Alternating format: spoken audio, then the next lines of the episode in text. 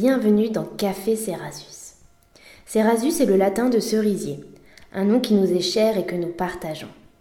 Nous sommes deux sœurs, Ambre et Odeline, et nous adorons discuter de sujets divers et variés, tout comme partager le silence. On s'accorde le droit de ne pas tomber d'accord sur tout, mais on respecte profondément nos avis, quoi qu'il arrive. Nos réflexions sont bienveillantes, sans jugement et évidemment non exhaustives. Installez-vous confortablement, c'est votre rendez-vous réflexion et complicité avec Café Cerasus, le podcast d'échange et de partage en toute douceur au pied de notre arbre fruitier. Ce temps de parole est tombé comme une évidence après nos multiples échanges sur tous les sujets du quotidien, car même en vivant ensemble, puis séparés, même en se ressemblant tout en étant totalement différentes, notre grande passion reste quand même de débattre, surtout quand nos opinions sont différentes ou nuancées. Dans notre société, les langues se délient de plus en plus et selon nous, les gens osent enfin dire ce qu'ils pensent et affirmer leurs croyances, quitte à choquer ou à dérouter. Ce podcast se veut bienveillant, il est donc important de rappeler que les opinions ou les commentaires que l'on pourra avoir ne sont en aucun cas des jugements. Bienvenue à vous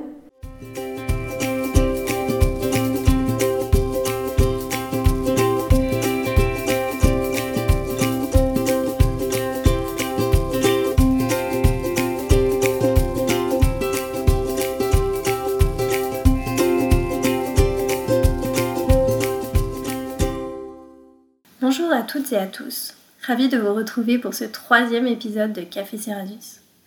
Au travers de la résilience que nous avons abordée dans l'épisode 2, la notion du temps comme guérisseur de blessures nous a fait nous questionner sur d'autres techniques. Celle qui nous est revenue le plus en tête est le besoin de changer d'air, de trouver un second souffle, et donc le voyage est apparu comme une suite logique. Le géographe Yves Lacoste définit d'ailleurs le voyage comme, je cite, un déplacement vers un lieu considéré comme assez éloigné. Mais éloigné de quoi? Des kilomètres physiques? De l'état d'esprit dans lequel on se place? Du cadre qui nous est habituel? Ce début de piste commence donc avec toi, O. Que t'évoque la notion de voyage personnellement? Cette notion a pas mal évolué dans mon esprit et ma pratique depuis plusieurs années. Dans le sens où j'ai eu une phase où partir en sac à dos à l'autre bout du monde était important pour moi. J'ai pu visiter différents pays et continents, faire des rencontres incroyables, vivre des expériences rocambolesques. Je garde donc des bons souvenirs car, je cite, le voyage engendre un discours fortement positif lié à l'exotisme et à la découverte qu'il suggère, comme l'indiquaient Romain Guicharousse et Nicolas Siron. Mais en prenant du recul, plusieurs ambivalences se sont bousculées dans ma tête, créant une véritable dissonance cognitive.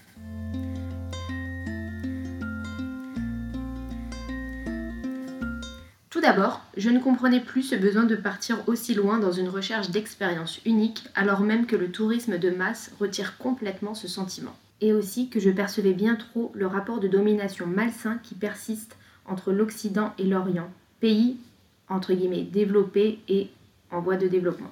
Hmm. Aussi, et de manière très virulente, je ne supportais plus l'impact écologique qu'engendraient mes déplacements si lointains et mes visites sur des sites participant à les fragiliser et les dégrader. J'ai le cœur serré quand je me souviens avoir visité le Machu Picchu au Pérou en 2017, alors même que, je cite, l'afflux massif de touristes met le site en danger et cause des dommages irréparables, comme le souligne le site Business Insider. Les pays et les villes rencontrant ce genre de problématiques mettent des mesures en place pour limiter les impacts négatifs et polluants, et c'est un bon début. En tout cas, ma vision du voyage a évolué, et début 2019, j'ai fait le choix de ne plus prendre l'avion, de ne plus me déplacer aussi loin. C'est un choix personnel que je n'impose à personne, bien évidemment. Et lorsque je suis partie voir une amie qui vit à Valence en Espagne, j'y suis allée en train, soit plus de 10 heures de voyage et un changement à Barcelone. Mais j'ai pu faire ce choix aussi car j'avais le temps de, entre guillemets, perdre une journée, mais aussi et surtout de payer bien plus cher mes billets que si j'avais pris une compagnie aérienne low cost. Quoi qu'il en soit, le voyage, même si désormais il paraît moins exotique, reste pour moi une chance de découvrir une culture et une histoire. Et même lorsque je voyage en France, j'aime créer un lien avec les personnes locales avec qui j'adore partager sur la vie quotidienne, les réalités socio-économiques, les aspirations, la vie quoi. Et toi, raconte-moi ta vision de tout cela. Le voyage pour moi, c'est sortir de sa zone de confort, que ce soit par la barrière de la langue, la manière de faire le voyage, etc. Et c'est se sentir dans un moment autre que le quotidien. Hmm. J'adore voyager depuis toute petite. Les colonies par exemple, où je partais sans même une petite larme aux parents parce que je savais que j'allais vivre des choses complètement différentes de mon quotidien. C'est pour cela par exemple que je ne suis pas fan pour le moment de retourner deux fois au même endroit, car ce serait pour moi trouver une routine. Cependant, je comprends tout à fait que des personnes fassent ce choix. D'ailleurs, en 2015, un sondage YouGov pour Airbnb sur les destinations de vacances des Français Notez que 37% des Français s'apprêtaient à passer leurs vacances au même endroit que l'année précédente.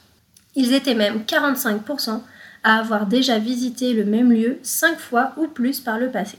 La psychothérapeute Christelle Petit-Colin confirme d'ailleurs que, et je cite, Retourner dans un lieu qu'on connaît permet de retrouver des émotions positives.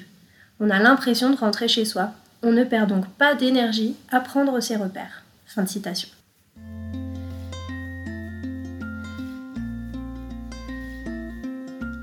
J'avoue que je ne fais pas partie de ce groupe. Quand je pars en vacances, c'est 80% du temps des voyages en itinérance, où je ne reste pas plus de 3-4 jours au même endroit, comme pour la Croatie ou la Nouvelle-Zélande.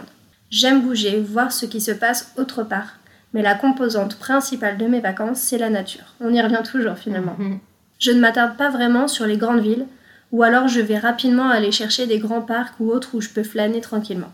Mais quand je pense au voyage, je reste encore et toujours sans voix des expéditions de Sophie Planck, une ancienne copine d'école primaire, devenue baroudeuse entre le Grand Nord et son documentaire Jour 1, qui a bientôt 10 ans maintenant, et son aventure avec son conjoint de plus de 2 ans, reliant l'Alaska à la Patagonie à vélo. Nous avons eu la chance de pouvoir interviewer Sophie et je vous laisse découvrir sa définition et sa vision du voyage. Bonjour Sophie, alors euh, tout d'abord euh, merci énormément d'avoir accepté euh, de jouer le jeu de notre interview pour notre podcast. donc voilà, vraiment super contente que tu aies accepté. C'est vrai que depuis, depuis plusieurs années, on se suit. je, je, regarde un peu ce que tu fais. Je pense qu'on est parti quand tu étais à Montréal euh, moi, j'étais au Mexique et je pense que voilà, ce, début de lien, de vouloir te suivre dans tes aventures a commencé à ce moment-là où on était euh, toutes les deux euh, à l'autre bout de la Terre. mais du coup, voilà. La première question que j'ai pour toi, c'est est-ce que tu peux te présenter, s'il te plaît, et nous parler de ton magnifique projet Alaska Patagonie? Bonjour, je m'appelle Sophie Planck, j'ai 32 ans. Dans la vie, euh, je suis journaliste, je travaille pour la télévision euh, sur différents formats, du court, du moyen et du long, euh, de l'informatif, du documentaire, du société, de l'environnement, du politique, d'économie. c'est assez, assez diversifié, assez éclectique. Et à côté de mon métier que j'exerce depuis plus de dix ans pour les différentes chaînes de télévision, je suis aussi une grande passionnée de géographie, de voyage, et j'aime beaucoup en fait me retrouver dans une géographie et évoluer dedans euh, à pied, à vélo, à ski, euh, du moins par, par mes propres forces, par mes propres moyens, pour découvrir, m'imprégner d'un lieu, en apprendre plus sur l'histoire. La géographie, c'est vraiment ce qui rythme un petit peu mes projets, ma vie, et c'est ce que j'aime tout particulièrement.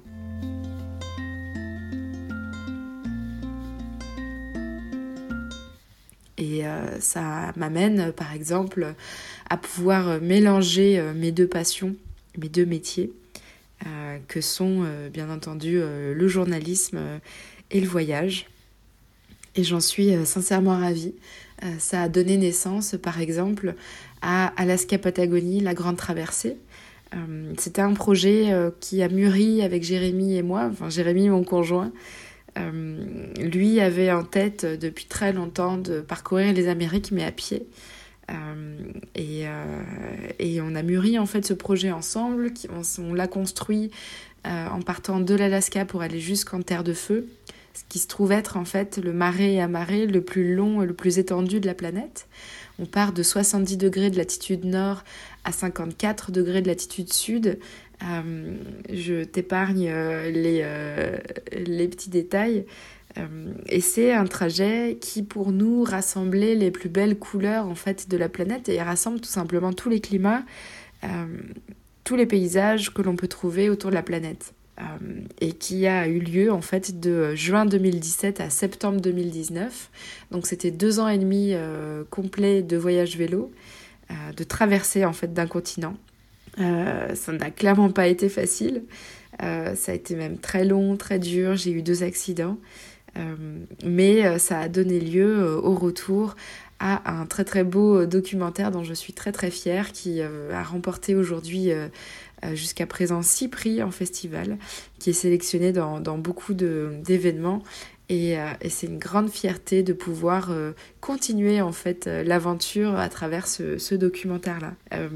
C'était vraiment une volonté de découvrir un continent qu'on connaît peu, découvrir une géographie, une histoire qu'on connaît peu aussi. Et puis c'était surtout s'éprouver dans une géographie euh, avancer, scanner avec nos propres corps euh, tout un continent. Et ça a été extraordinaire en fait de, de voir l'évolution au fil des latitudes, au fil des saisons, euh, au fil des, des, plantes qui évoluaient, des oiseaux qui étaient différents, des visages, des coins d'œil, des formes de nez. ça a été vraiment extrêmement passionnant et c'en est même difficile en fait à résumer dans un petit podcast, Ambre parce qu'en fait, euh, on, ça reste encore très abstrait. C'était abstrait avant qu'on parte. Euh, tant on, a parcouru euh, beaucoup, beaucoup de kilomètres. On a, on a parcouru 28 743 kilomètres entre l'Alaska et la Terre de Feu, des côtes de l'océan Arctique jusqu'à Ushuaia exactement. Et une fois qu'on est rentré, c'est toujours, c'est toujours abstrait. il y a des sensations, des émotions qui reviennent, des, des images, des paysages. On a compris toute la géographie, euh, mais ça reste impalpable tant c'est euh, gigantesque en fait. Euh, donc c'est difficile de, de, résumer tout ça en peu de temps. Et du coup, quelle est ta vision du voyage? Et est-ce que, du coup, entre le début et la fin de, de, cette expédition, est-ce que cette vision a, a changé? Pour moi, le voyage, c'est pas nécessairement d'atteindre une destination, du moins, c'est pas la destination qui compte, et c'est vraiment bateau hein, ce que je dis, mais c'est vraiment le chemin, le cheminement qui importe. Euh, et le sens qu'on donne à ce qu'on fait en fait. Euh, en ça, le voyage est donc très différent du tourisme.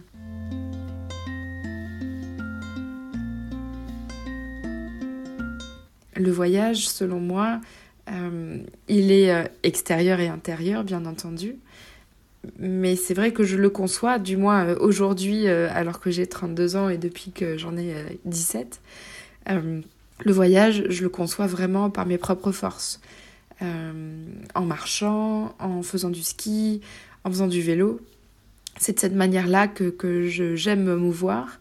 et c'est de cette manière-là, en fait, que je comprends beaucoup plus de choses et que je donne du sens à ce que je fais. Euh, donc euh, mes voyages, mon voyage, c'est un voyage à pied, à vélo, à ski, euh, qui me transcende parce que j'accepte la lenteur, j'accepte l'obstacle, j'accepte les éléments, j'accepte les, les, affres et, les frasques de la nature. Et, c'est de cette manière-là, en fait, que j'avance dans ma vie. Et est-ce que ma définition du voyage a changé entre le début de l'aventure et maintenant? Euh, elle a légèrement changé dans le sens où maintenant j'utilise aussi le mot vélo. Avant, euh, j'étais complètement étrangère à ce moyen de locomotion. Euh, évidemment, je sais faire du vélo, je l'utilisais pour mes déplacements en ville, mais de là à traverser des géographies avec, non, c'est une grande première. Et en ça, ça a été, une, magnifique découverte. Et, donc ma notion de définition de voyage a légèrement changé vu que maintenant j'inclus, euh, le vélo. Merci. Et du coup, euh, ma dernière question, c'est qu'est-ce que tu laisses et qu'est-ce que tu gardes? Euh, de ce périple, de cette aventure, maintenant avec, avec le recul de votre retour? En fait, je garde tout de cette expérience-là. y compris les, les moments les, les, plus difficiles et, et, et ceux qu'on pourrait qualifier de pires. Euh, on me pose souvent la question euh, quel a été le pire et le meilleur moment de, ce voyage-là? Euh, et je dois avouer que souvent, le pire et le meilleur, je le rassemble en un seul événement, à savoir mon premier accident en Alaska. Pour expliquer un petit peu, au bout de sept jours en fait, entre la toundra et, la taïga d'Alaska, j'ai une mauvaise rencontre avec un camion qui me propulse sur le bas-côté de, de, la piste sur lequel il y a un nid de poule énorme. mon pneu avant se prend dans ce nid de poule, je suis éjectée de mon vélo et je fais un vol plané qui m'emmène à atterrir sur ma tête et mon épaule droite.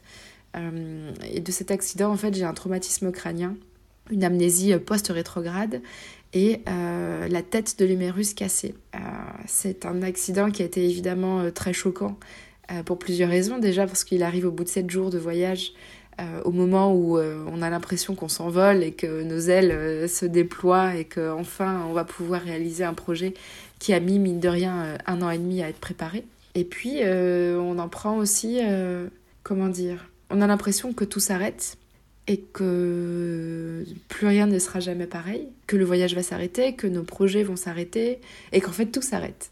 L'accident a été assez euh, traumatisant euh, dans le sens où moi je n'ai aucun souvenir de cette journée-là.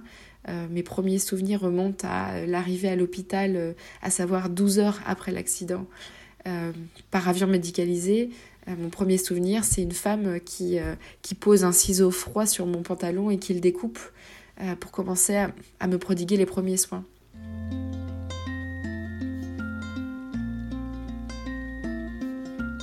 Donc en fait, euh, cet accident, pour revenir un petit peu à ce que je dis euh, sur le pire et le meilleur, on a choisi avec Jérémy de retourner sur les lieux de l'accident un mois et demi après ma convalescence. On a eu la chance de pouvoir rester à Fairbanks en Alaska pour guérir une femme qu'on avait rencontrée à l'époque, euh, peu de temps avant de commencer euh, le voyage vélo, nous avait hébergé chez elle et nous avait appris énormément sur la culture, l'histoire des, natifs d'Alaska. Et quand elle a appris mon accident, elle a souhaité nous offrir sa maison parce qu'elle partait pêcher le saumon pendant un mois. Donc on a eu la chance de pouvoir rester sur place sans trop de frais. Et évidemment, le choix du retour sur les lieux de l'accident a été primordial est nécessaire en fait pour guérir au sens propre et figuré du terme. Euh, retourner sur les lieux de l'accident, pour moi, c'était mettre des images sur ce qui s'était passé. Euh, c'était euh, accepter en fait la chute aussi, accepter qu'on peut tomber, mais accepter et surtout comprendre que c'est nécessaire de se relever et de recommencer. Et repartir des lieux de l'accident, ça nous a vraiment empli d'une force sans nom qui nous quittera pas du tout pendant ces deux années et demie de, voyage vélo. Euh, c'est assez étrange et même parfois indescriptible, j'ai du mal à trouver les mots, mais euh, retourner précisément là où je suis tombée, ça a été une thérapie en soi en fait, euh, une absolution même. Le nid de poule, le fameux nid de poule sur lequel j'étais, j'étais rentrée, a été comblé. Et ça, c'était un peu allégorique avec Jérémy. On s'est dit que c'était le pansement qui nous était nécessaire à tous les deux, autant à moi, autant que pour lui. Euh, autant moi j'ai souffert euh, physiquement, autant lui il m'a vu tomber, euh, m'a prodigué les premiers soins, a organisé mon rapatriement en avion médicalisé parce que on était à 500 km de la ville la plus proche sur piste, donc évidemment aucune ambulance ne pouvait venir nous, nous chercher. Donc il a, il a eu un traumatisme autant que moi et on a guéri ce traumatisme ensemble tous les deux au même endroit. Si bien qu'en fait cette force qu'on a, qu'on a eue, qu'on a dont on s'est imprégné euh, là-haut en Alaska euh, sur ce fameux nid de poule, bah, en fait, elle va rester ancrée en nous jusqu'à la fin, jusqu'au dernier kilomètre, jusqu'à Ushuaia. Et j'ai envie de croire qu'elle est encore en nous euh, tout de suite aujourd'hui. Donc en fait, je laisse rien derrière moi parce que tout a été nécessaire en fait dans, cette traversée. La douleur a été nécessaire, les peines ont été nécessaires, ont été utiles, elles nous ont permis de d'avancer tout simplement, de faire mûrir des réflexions et ce qui est important surtout, c'est que on a souffert, on a, on a eu de la douleur, mais on n'a pas eu de souffrance, en fait. Et ça, c'est important. La douleur est nécessaire, mais pas la souffrance. Euh, et donc, dans cette traversée, tout a été nécessaire, tout a été utile. On ne regrette rien. On n'a absolument, ouais, aucun, aucun regret quant à ce qu'on a fait, ce qu'on n'a pas fait. Euh, les endroits qu'on a, où on a pédalé, ceux où on aurait aimé pédaler mais on n'a pas pu en fonction des conditions climatiques, etc. Il n'y a vraiment aucun regret.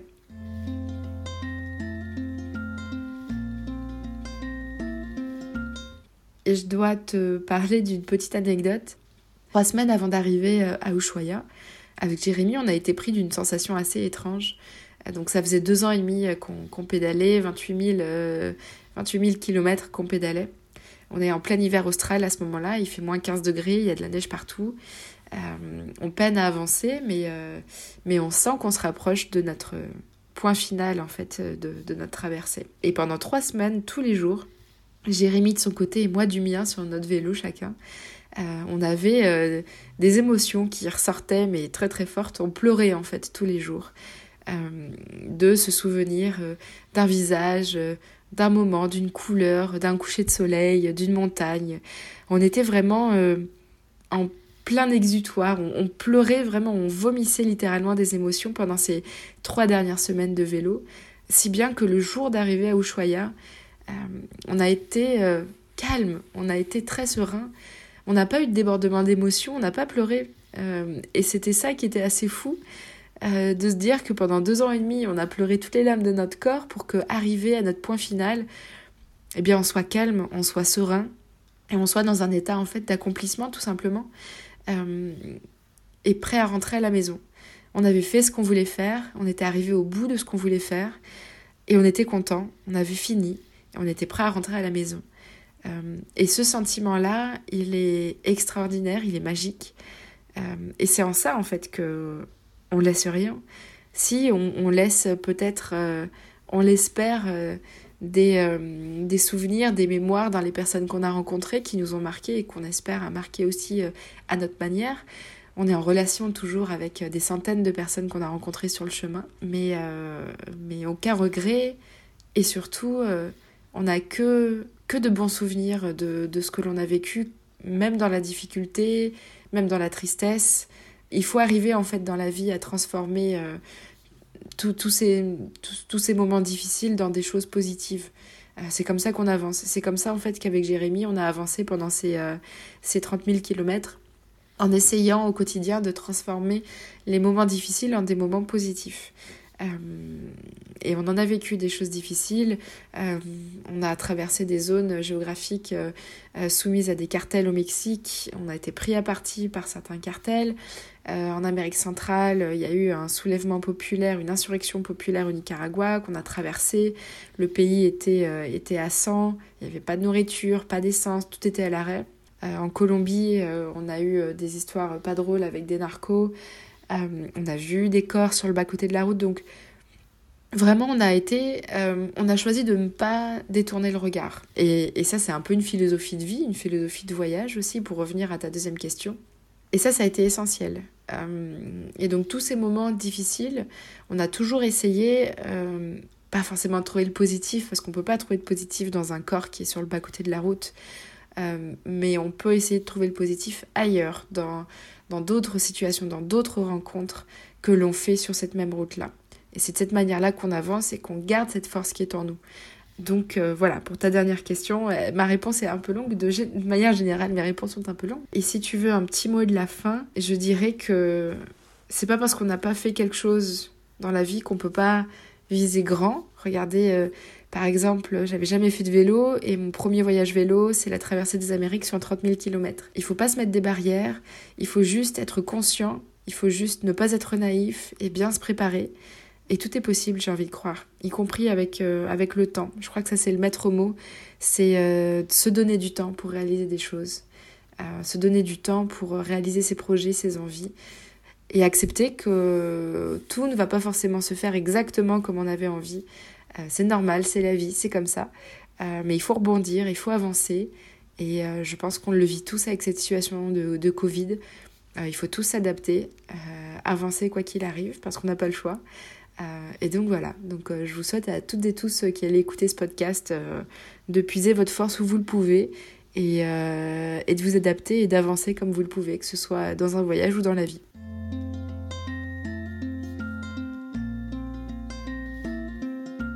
Merci pour ce témoignage. Vous retrouverez en lien le documentaire relatif à cette expédition. J'avais suivi leur aventure via les réseaux sociaux et les photos étaient incroyables. Grave. Sophie et Jérémy ont dû vivre et ressentir des sensations époustouflantes. Et on peut partager un bout de leur émotion à travers les images qu'ils ont partagées. Bravo à eux. Pour ma part, comme je le disais précédemment, j'ai fait le choix de voyager à des distances réduites et accessibles par voie terrestre ou maritime. Concrètement, je reste sur le continent européen. Et aujourd'hui, se déplacer en Europe n'est plus une rareté, comme l'écrivait Vincenzo Ciccelli. c'est ça, Il faudrait que je parte en Italie. Et il y a quelques années, j'ai fait le choix de quitter un emploi pour partir six mois en service volontaire européen en Pologne, qui s'appelle maintenant un corps européen de solidarité. J'ai ainsi travaillé dans une association d'une petite ville près de Varsovie, dont le but était de créer ou maintenir un lien social et interculturel avec la population. Du coup, j'y ai donné des cours de français en lycée, j'ai fait des activités manuelles avec des personnes âgées et j'ai notamment co-coordonné, créé, mis en place et participé à une comédie musicale dans le théâtre de la ville. Et tout ça en vivant en colocation dans une maison avec une dizaine d'autres Européens. C'était l'auberge espagnole, mais dans l'hiver glacial d'Europe de l'Est. L'auteur cité euh, précédemment, dont je n'ai pas réussi à faire l'accent italien, avait aussi rajouté sur les programmes Erasmus ou Erasmus ⁇ comme celui que j'ai vécu, qu'ils servent à, je cite, découvrir une autre culture, d'autres modes de vie et rencontrer d'autres personnes pour élargir leur cercle de sociabilité, leur donner une dimension plus internationale. Il appelle alors cela les promesses de la Bildung cosmopolite. Ce voyage m'a d'ailleurs beaucoup appris sur moi-même, sur ce que j'aime ou non, sur ce qui est important ou non pour moi. J'ai rencontré des personnes et des traditions magnifiques. Je suis ressortie de ces six mois en étant végétarienne, en ayant arrêté de fumer et dans une quête d'autant plus de liberté. Car vivre en Pologne, dans une société radicale où l'homophobie et le racisme sont très présentes, m'a rattaché d'autant plus aux valeurs qui me sont chères et l'envie de les défendre. Et je ne peux que valider les mots de Gaston Pinault qui affirme que, je cite, le voyage apparaît comme un moyen quasi archétypal de formation vitale. Oui, c'est clair que cette immersion t'a été bénéfique sur plein de points. Bon, après, Marco était un peu en dépression, mais moi j'avais vraiment adoré notre week-end frigorifié dans Varsovie. Tu cites Gaston Pinault et lui-même présente l'adaptation de la théorie des quatre changements d'Aristote appliquée aux apports du voyage par Fabre. Le changement physique de lieu, se déplacer, le changement biologique de forme, se transformer, le changement psychologique, maturer, et le changement mental, apprendre.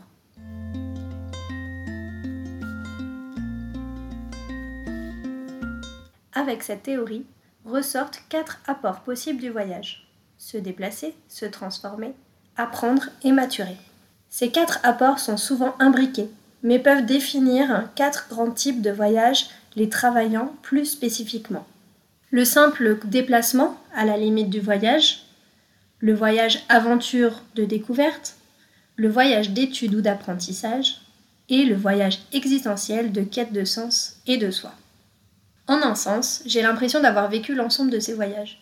Et je pense que c'est normal vu que la majorité de ces vadrouilles s'est produite quand j'avais la vingtaine. Une période tellement pleine de changements intérieurs et extérieurs. Désormais, je suis toujours animée par le voyage. On ne se ferme d'ailleurs pas la porte à une vie d'expatrié pendant quelque temps, mais on verra bien où le vent nous mènera. Malgré cela, j'ai le sentiment que le voyage existentiel est toujours à portée de main et que les prochaines décennies vont être fortes pour me modeler et me redéfinir. Tu vois ce que je veux dire? Ouais, je comprends parfaitement. Pour conclure, nous pouvons dire que le voyage peut être une expérience formatrice. Mais tout cela dépend des personnes, de leurs envies, de leurs besoins. Il y en a qui s'épanouissent en partant tous les ans dans la même location à 4 heures de leur domicile, il y en a d'autres qui sont animés par une pulsion de partir à l'autre bout du monde, dans différents pays, tous les six mois. Ce qu'il faut retenir du voyage, c'est l'idée de sortir d'une certaine routine et de changer de rythme. Quoi qu'il en soit, nous pouvons retenir que par les déplacements de population, il y a eu des transferts de connaissances, parfois très utiles. On pourra citer par exemple les médecines alternatives, mais la suite dans un prochain épisode. Un énorme merci à Sophie je vous conseille vraiment d'aller suivre euh, ses aventures et ses magnifiques projets sur euh, son Instagram. N'hésitez pas à liker, commenter et partager notre travail. Et n'oubliez pas, la vie est toujours plus douce sous le cerisier de Café Cerasus.